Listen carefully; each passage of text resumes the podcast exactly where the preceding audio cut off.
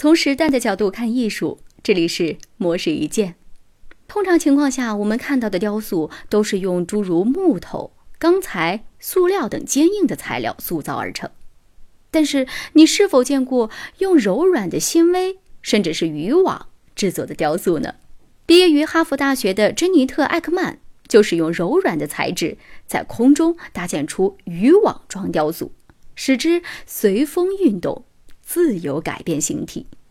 这个创作灵感源自于艾克曼一次差点要失败的个人画展。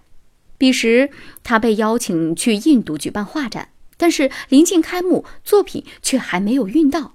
他决定即刻找到替代品。当他看到渔民在沙滩上将网捆绑成型，突然意识到可以用渔网进行雕塑，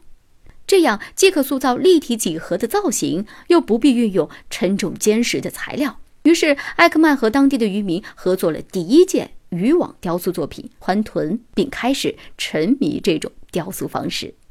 艾克曼在城市建筑之间搭建起柔软的、随风飘动的雕塑，让它们与风、水、光线等自然元素相呼应。而在创作过程当中，他也在不断的改进材料，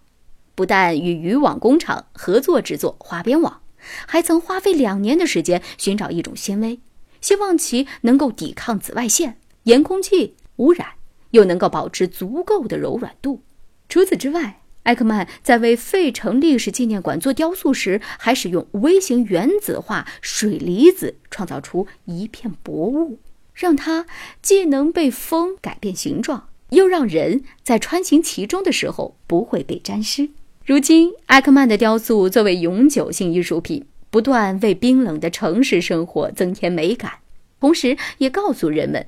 当被好运拒之门外之时，不妨换一个角度看待，或许灵感和机会就是下一个渔网。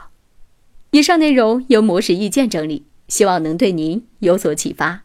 模式意见每晚九点准时更新。